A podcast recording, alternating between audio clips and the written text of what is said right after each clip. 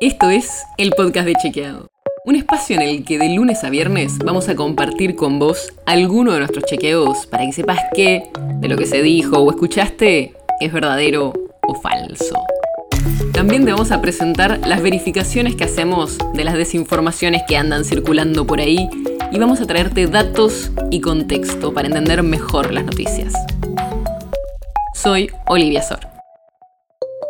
En las últimas semanas, con los incendios en Corrientes, volvimos a hablar de los humedales. Y si pensás que es algo nuevo, que es una discusión que se dio en este último tiempo, no. Van por lo menos 10 años que se discuten distintos proyectos de ley para protegerlos. En 2013 y 2016 hubo proyectos que llegaron a tener media sanción en el Senado, pero no pasaron diputados.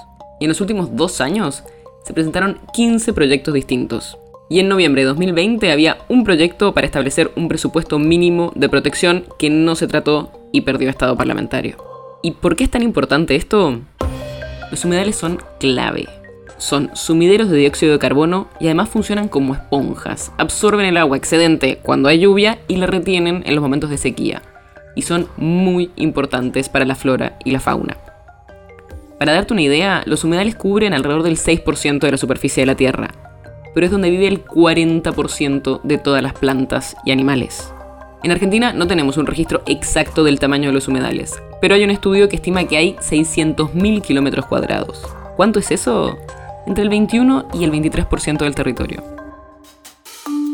Y el problema es que hay muchas actividades humanas que destruyen a los humedales. Están el drenaje y relleno para usarlos para la agricultura y la construcción, la contaminación, la pesca excesiva o la sobreexplotación de recursos y el cambio climático, entre otras cosas.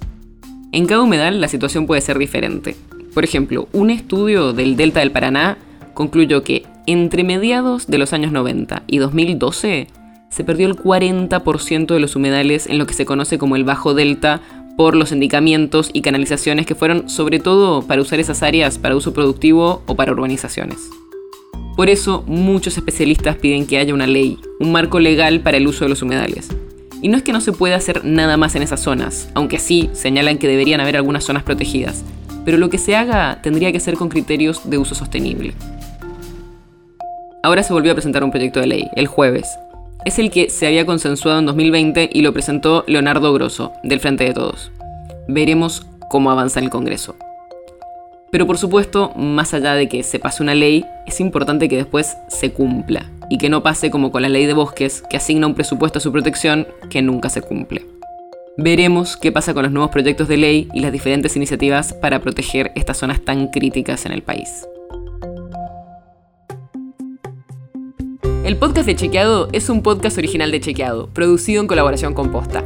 Si tienes una idea, algún tema del que te gustaría que hablemos en un próximo episodio, escribinos a podcast.chequeado.com. Y si te gustó este episodio, seguinos en Spotify o en tu app de podcast favorita y recomendanos a tus amigos.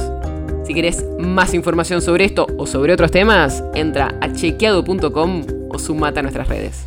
Soy Olivia Sor.